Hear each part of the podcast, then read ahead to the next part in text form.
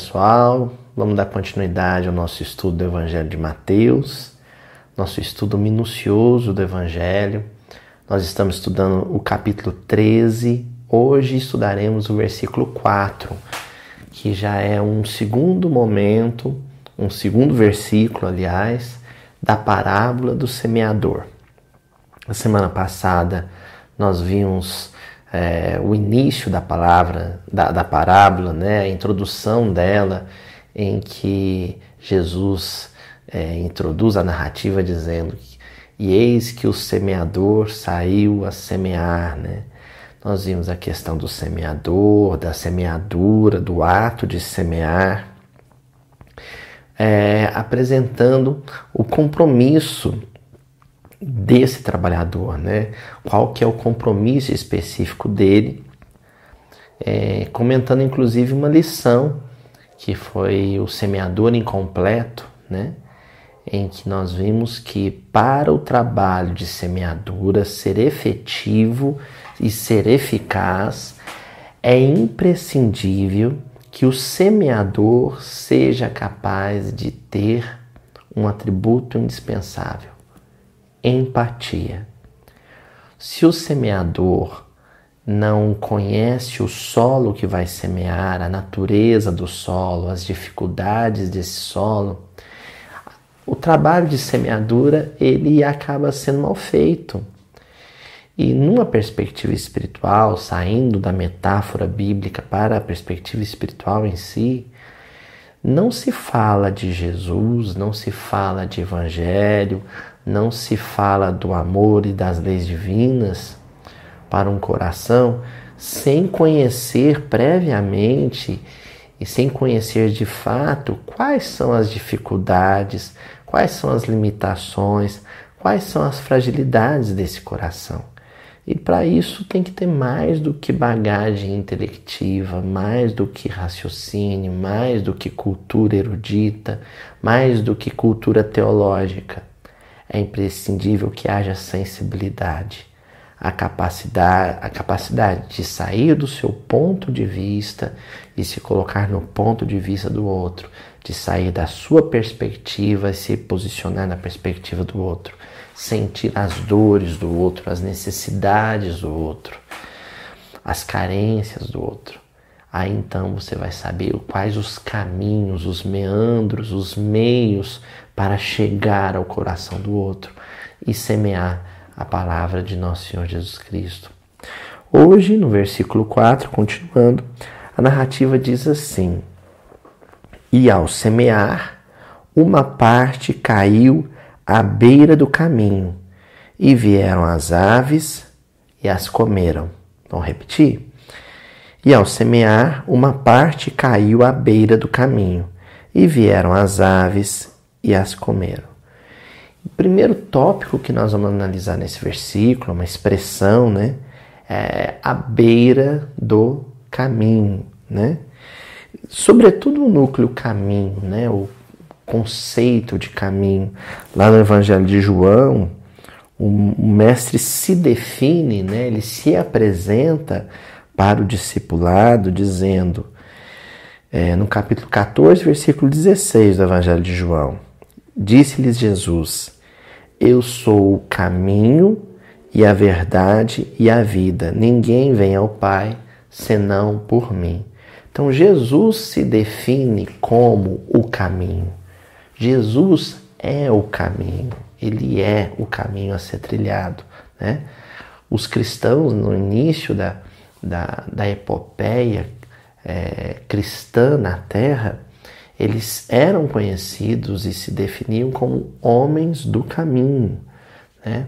A primeira igreja, que é a igreja de Jerusalém, era conhecida como Casa do Caminho, não só porque ficava na estrada entre Jerusalém e Jope, mas sobretudo porque era o, o, a oficina de trabalho dos homens do caminho.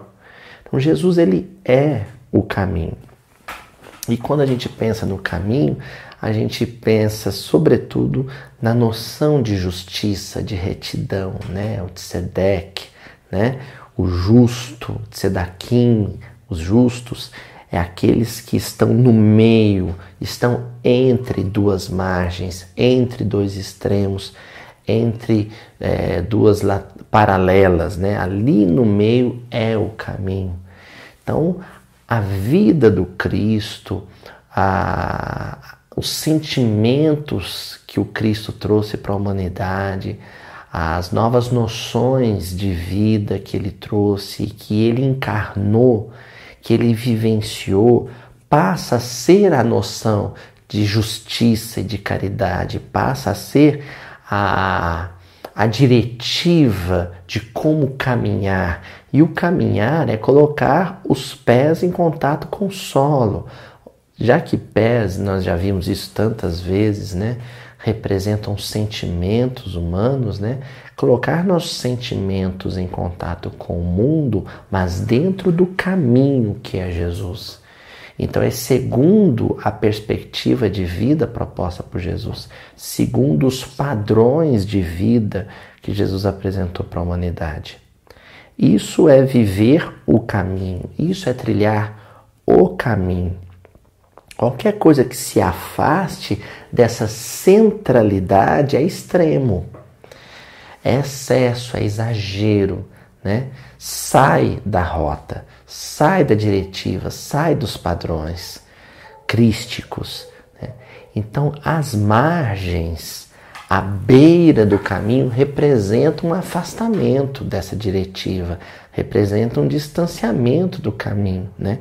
Aquilo que está à beira do caminho, às margens do caminho, é aquilo que não está mais no caminho, que não está mais dentro desses padrões, né?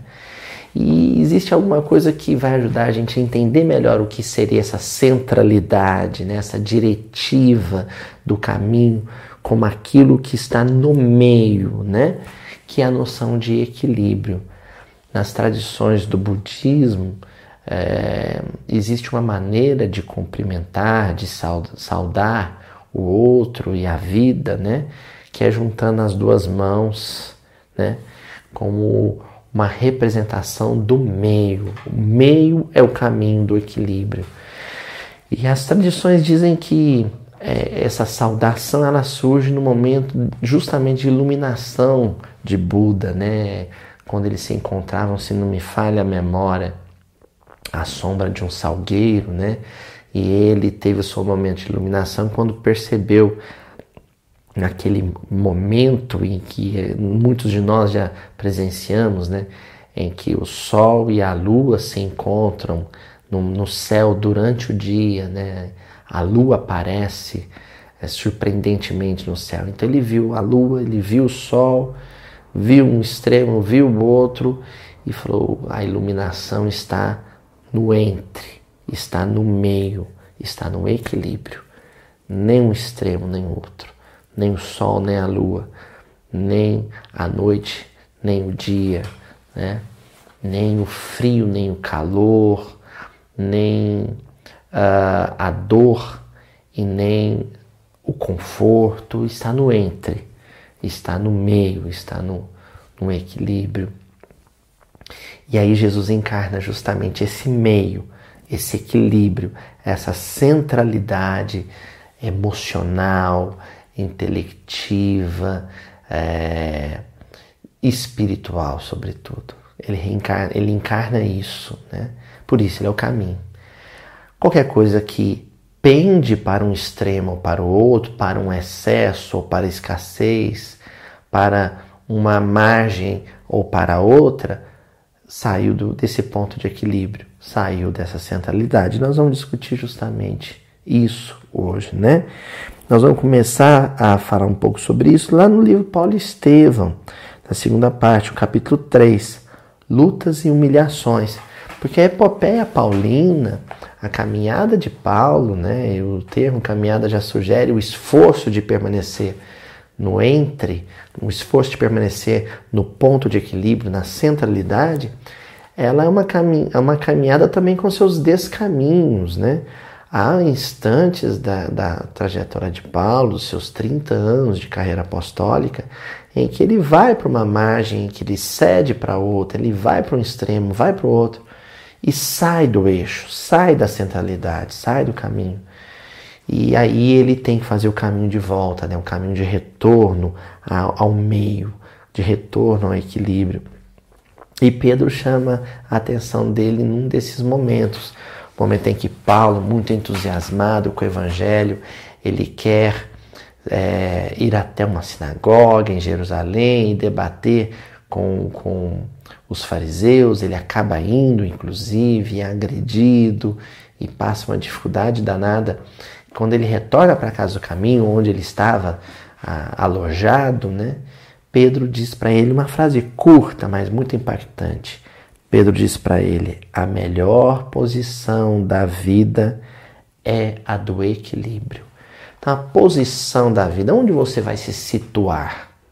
Onde você quer se encaixar? Onde você quer fincar os pés? Na margem direita, na margem esquerda ou no meio? Ou no centro? A melhor posição, o melhor lugar, ele é sempre o do meio, é sempre o do equilíbrio, sem extremos, sem excessos, sempre buscando a posição centralizada sobretudo no que tange a emotividade, né? Excessos emotivos, excessos de emoções, excessos de sentimentos, de expressões emocionais nos adoecem, né? A ausência da mesma forma, a frieza, né? indiferença também. Então a melhor posição é do equilíbrio. Nem a emotividade é, que transborda ou que se somatiza, e nem a frieza que traduz indiferença. O caminho é ali no centro. Né? O Emmanuel, lá no livro Aulas da Vida, no capítulo 13, vai ter uma lição intitulada Aflições Excedentes. E aí ele vai continuar essa linha de discussão sobre o meio, sobre o equilíbrio. Porque uma das coisas que nos angustiam, e vocês sabem disso, né? é a gente não saber muito o limite entre a preocupação e a aflição. A gente não saber muito o, o, o, o eixo, o ponto de equilíbrio entre o ocupar-se ou se preocupar com questões sérias, questões graves da vida e transformar isso em um quadro aflitivo, um quadro de angústia, em um quadro de sofrimento íntimo, né? E aí ele escreve esse texto maravilhoso, maravilhoso que é Aflições Excedentes. E ele começa dizendo assim: Diante da orientação espírita que te esclarece, não te afastes da lógica, a fim de que não te gastes sem proveito, embaraçando o orçamento das próprias forças com aborrecimentos inúteis, embaraçando o orçamento das próprias forças. Então existe uma cota de energia, de vigor, de resistência que nós somos capazes de suportar. É o orçamento das próprias forças. Se você passa dessa cota, se você excede essa cota de preocupação, aí se torna aflição. E isso as suas forças emocionais não vão suportar. É onde a gente desmorona, é onde a gente se esfacela, é onde a gente uh, perde o ponto de equilíbrio, justamente, e cai, e tomba, porque a gente quis colocar nos próprios ombros uma carga aflitiva que esses ombros não conseguiriam suportar. Né? Perdemos o equilíbrio. Então vocês estão percebendo como a semente do evangelho, ela só germina se ela nos encontra no meio, no ponto de equilíbrio. Se a gente assimila uma mensagem cristã em momentos em que a gente está se excedendo, por exemplo, no campo da preocupação, nos momentos em que a, a preocupação excessiva se transmutou em aflição, essa semente se perde, porque a gente não vai ser capaz de, de assimilar a mensagem, né? É aquelas situações em que a gente vai numa casa espírita, por exemplo, escuta uma palestra maravilhosa, mas a gente estava tão angustiado, tão aflito com os problemas de casa, com os problemas do emprego, que a gente não conseguia se concentrar na palestra. Né? É aquele instante em que a gente recebe uma visita amiga, uma pessoa querida que nos abraça, que nos dá bons conselhos, mas nos pega num momento de tanta aflição, de tanta angústia, de tanto desespero que a gente não é capaz de, de se deixar tocar pela, pelo companheirismo do outro. É disso que o Emmanuel está dizendo, ele continua ainda. Diariamente batem as portas do além aqueles que abreviaram a cota de tempo que poderiam desfrutar na Terra, adquirindo problemas da desencarnação prematura. Olha que coisa séria que o Emmanuel está dizendo. A gente se excede tanto num campo no outro, né? E quando a gente se excede no campo da preocupação, isso vira uma, uma aflição, uma angústia, e a gente pode, de repente, comprometer nossa saúde gravemente ao ponto de antecipar nosso retorno no plano espiritual. Isso é muito sério, né? A gente tem que ponderar quando as nossas preocupações estão exacerbadas, a gente ponderar se não é a hora de procurar uma ajuda, uma ajuda técnica, uma ajuda terapêutica, se não é hora de procurar a ajuda de amigos, a ajuda de companheiros e, sobretudo, a ajuda espiritual, a ajuda dos benfeitores que servem em nome de Jesus através da prece. Sempre que a gente perceber que nós estamos nos excedendo, saindo do ponto de equilíbrio. E aí o Emmanuel ele continua dizendo: é que por toda parte transitam portadores de aflições excedentes. Então é uma carga pesada que a pessoa passa a carregar essas aflições em excesso, essas aflições exacerbadas, exageradas, né? Não satisfeitos com as responsabilidades que a existência lhes impõe, amontoam cargas de sofrimentos imaginários. E muito desse peso, muito desse fardo, diz respeito a problemas que ainda não aconteceram, que a pessoa antecipa. É um fardo enorme que a pessoa tem que carregar de coisas que podem de repente não acontecer, pode de repente não se concretizar e aquilo está aniquilando a criatura. É o, o, exagero, né? Você tem que se preocupar com as coisas, você tem que se preocupar, por exemplo, com a epidemia, né? Você tem que se ocupar dela, aliás. O preocupar é, é que nos adoece, né? Ocupar-se. Tem que manter higiene, tem que lavar as mãos, tem que manter o isolamento domiciliar, mas você não pode exagerar, carregar a tinta. Você tem que ficar se policiando o tempo inteiro, porque se você passa da medida, o processo de, de preocupação ou de ocupação ele se torna aflitivo, e aí aquilo se torna uma doença tão grave quanto, por exemplo, o contágio com vírus. Né? Você não pode ficar o tempo inteiro acompanhando estatísticas e acompanhando a televisão e sabendo como que o do, a doença acontece, porque aquela informação que poderia ser um ato superficial se torna um ato profundo, que mexe com a psicologia profunda da alma e que adoece ela. Por isso Emmanuel encerra dizendo: Bem-aventurados os aflitos, disse Jesus. Felizes, sim, de todos os que carregam seus fardos com diligência e serenidade, mas estejamos convictos de que toda aflição excedente complica o itinerário da vida e corre por nossa conta. Então, a aflição no sentido do fardo que se deve carregar em benefício da humanidade, né? aquela aflição vivenciada ou experimentada pelos mártires, por exemplo, por aqueles que levam bandeiras de esperança em lugares de, de sofrimento e que sofrem as remetidas do mal por isso. Essa é a aflição heróica, né? Daí Jesus dizendo no Sermão da Montanha: Bem-aventurados os aflitos. Agora, aquela autoflagelação, aquele autossofrimento, aquele sofrimento autoimposto, esse é desnecessário e esse só nos prejudica. O custo da encarnação. Aí então no livro Calma, no capítulo 28, o Emmanuel dita um texto chamado Mantendo a Serenidade. Né? A serenidade é esse esforço para se manter no meio, né? em situações acaloradas. Então, todos nós vamos viver situações tensas, situações exigentes no campo da convivência familiar, no campo da manutenção, da, da subsistência, né, o trabalho profissional, da questão econômica.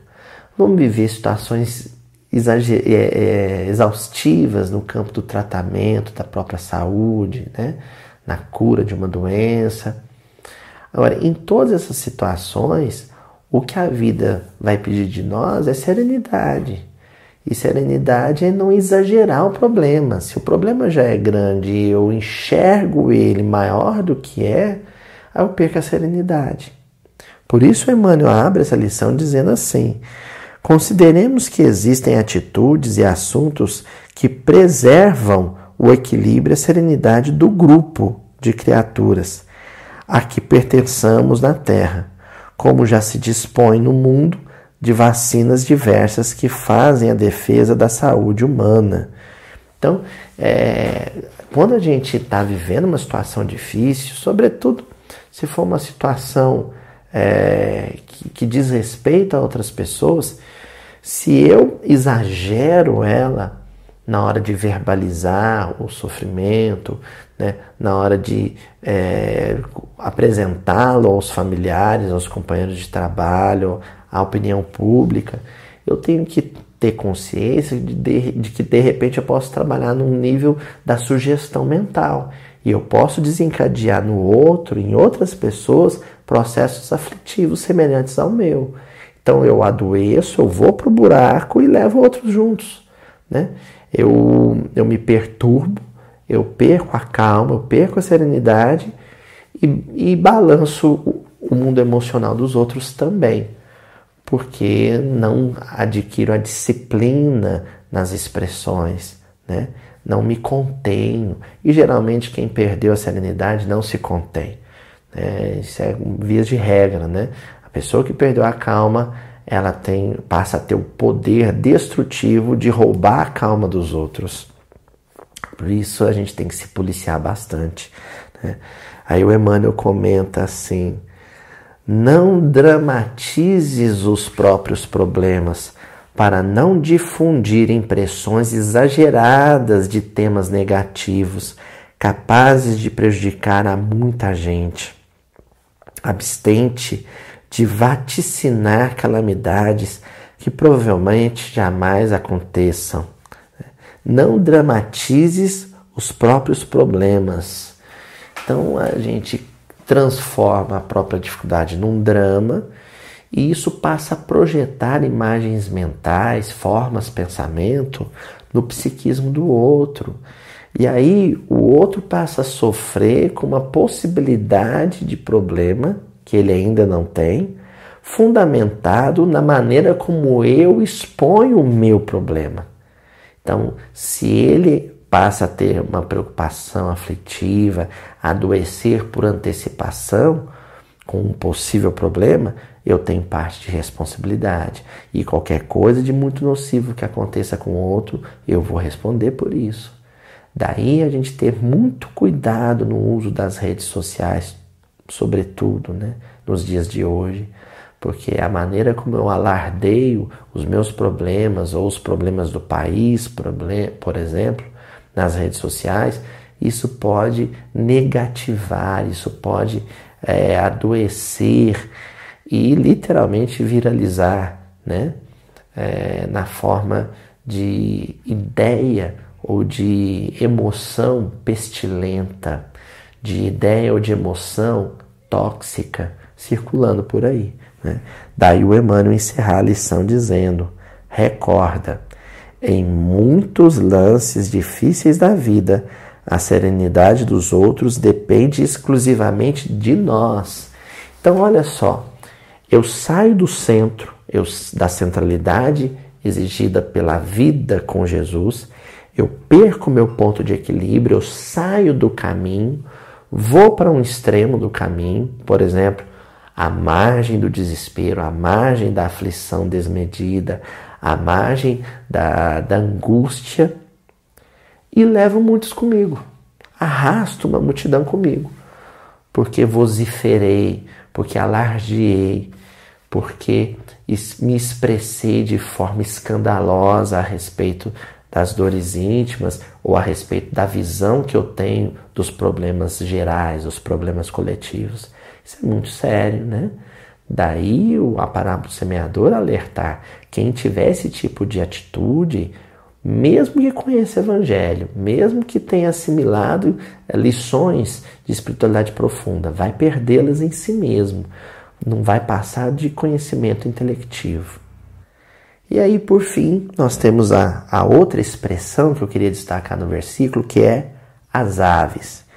Geralmente, quando se vai comentar essa passagem no meio espírita, essa parábola no meio espírita, as pessoas é, responsáveis pela, pela exposição associam essas tais aves que Jesus menciona na parábola à ação de desencarnados sofredores, é, de desencarnados em processos de ideia fixa, de perseguição, obsessores, chamados obsessores. Mas não, a gente não pode terceirizar isso, a gente não pode botar na conta de outro uma responsabilidade que é nossa. As tais aves que a parábola menciona são aquelas ideias, aqueles sentimentos negativos, nocivos, doentios que nós trazemos no nosso mundo emocional. Então, é como se fosse uma autossabotagem. Nós nos tornamos inimigos de nós mesmos. Né? O versículo diz respeito a isso.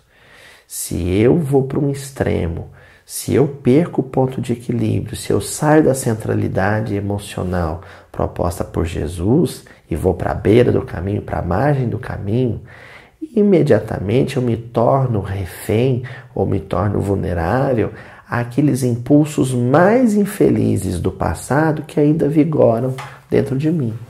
Por exemplo, e tomando por base as lições que nós já lemos aqui hoje, o medo. Porque o medo é um sentimento muito primitivo. O medo é um sentimento que foi útil ou que é útil nas expressões primevas da comunidade humana, né, naquelas primeiras é, experiências civilizatórias. Depois, à medida que o ser humano foi dominando o espaço, dominando as técnicas, né, o medo ele perde um pouco a sua relevância no campo da sobrevivência, né? Mas nós continuamos a, a cultivá-lo dentro de si como um impulso, né? Que por, porque hoje vivemos num mundo mais seguro, mais seguro no, em termos de subsistência, né? não seguro em termos de convivência, ele acaba sendo um, um pisca-alerta, né? uma sirene anunciando perigo por toda parte, e isso nos adoece. Né? Então, sim, temos muitas dificuldades na vida social, mas também temos muitas comodidades. Se nós ficamos o tempo todo enxergando só as dificuldades e não percebemos as comodidades, o, o medo ele passa a ser, é, é, ele passa a imperar, ele passa a dominar o nosso mundo emocional, né? E aí ele se torna uma dessas aves é por isso que nós vamos encontrar lá no, no livro Religião dos Espíritos, no capítulo 31, uma lição intitulada Veneno. Então nós só vamos substituir a expressão as aves pela expressão veneno, né? As aves que, que comeram a semente ou que devoraram a semente, pelo veneno capaz de, corro, de, de, de consumir, né? De ser o corrosivo da alma que recebeu a lição evangélica, que se perdeu, se perdeu por conta desse veneno. Que veneno é esse, né? Então Emmanuel vai dizer: corrosivo no coração, a sugerir do conúbio entre a revolta e o desânimo, tisna o manancial da emotividade e sobe a cabeça em forma de nuvem. E chegado ao cérebro, transfigura o pensamento em plasma sutil de lodo conturbando a visão que se envolve em clamoroso desequilíbrio. E o Emmanuel aqui escreveu um, um, um tratado é, psiquiátrico, né? Porque ele está dizendo que essa emoção ela sobe ao cérebro, ela reconfigura o cérebro, ela vicia o cérebro. Né?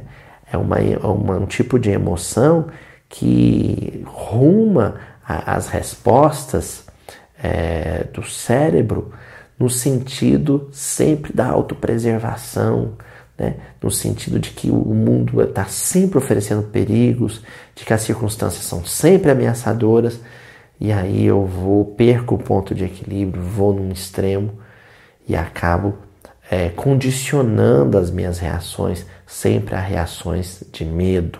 Né?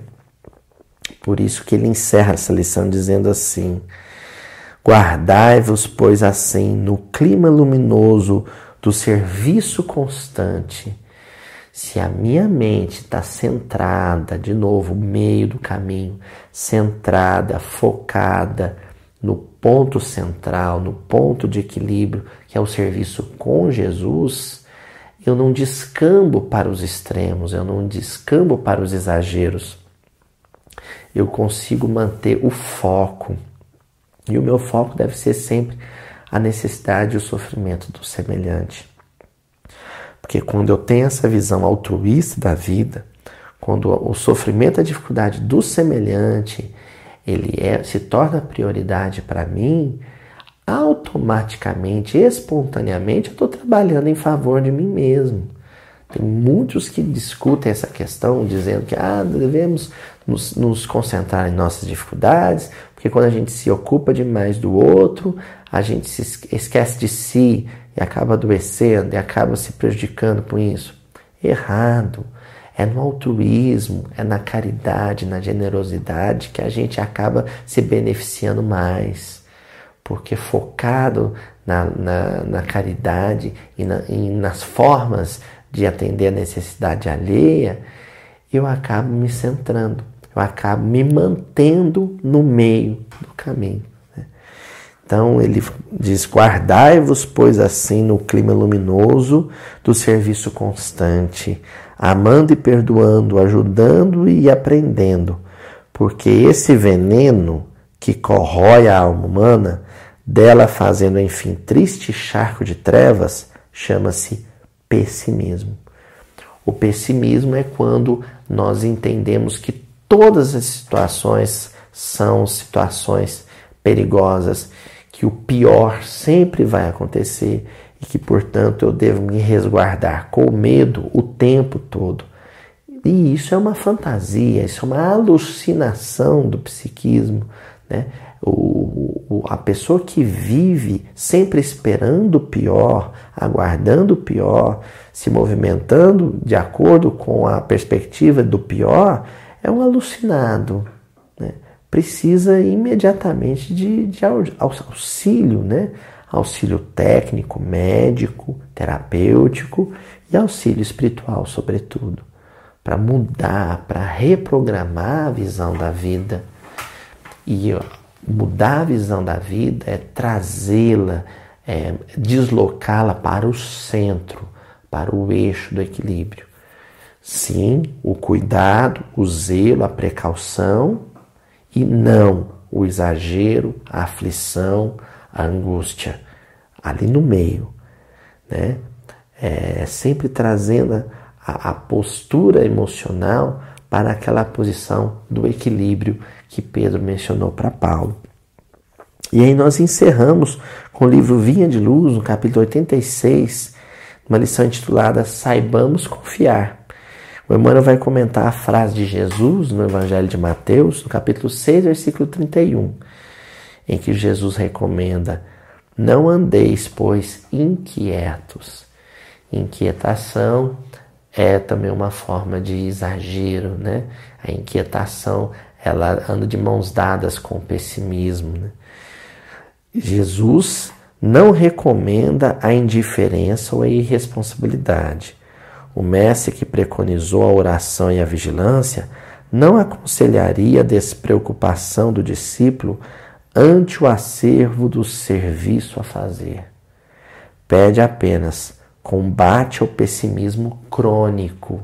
Olha como é um, Emmanuel faz uso de um termo que aparece quase sempre nas ciências médicas, né? Então, pessimismo é uma doença crônica. A pessoa, quando entra por esse viés, quando descamba para essa, para essa margem do caminho, para essa beira do caminho, ela custa sair disso, porque aquilo se torna crônico. O olhar sobre a vida está viciado. Né?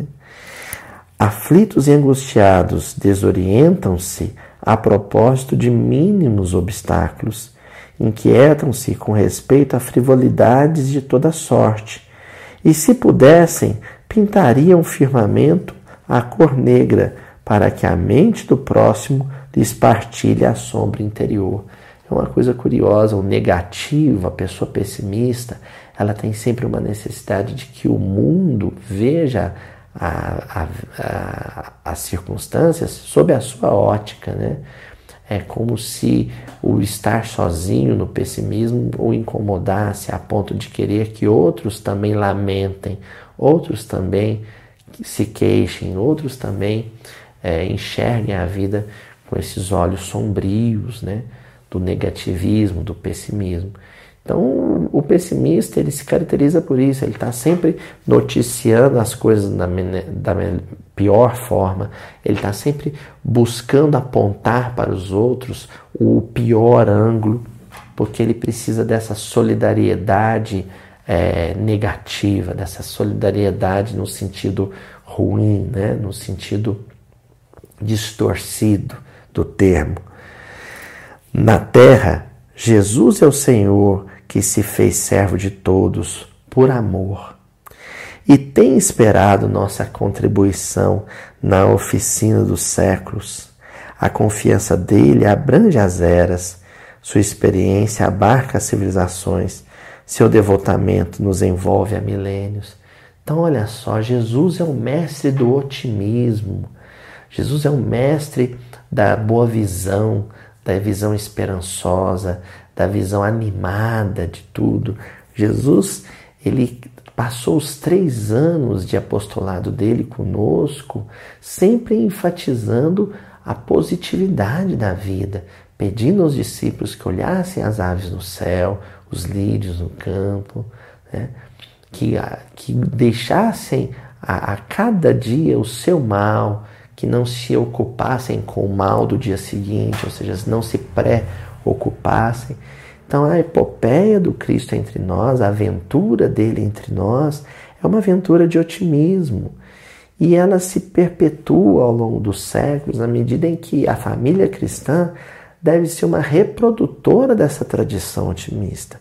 Não existe cristianismo sem alegria, bom ânimo e esperança um cristianismo que se prende ao negativismo, ao pessimismo, à noção sombria de existência, é um cristianismo doente, é um cristianismo humano, não divino. Né?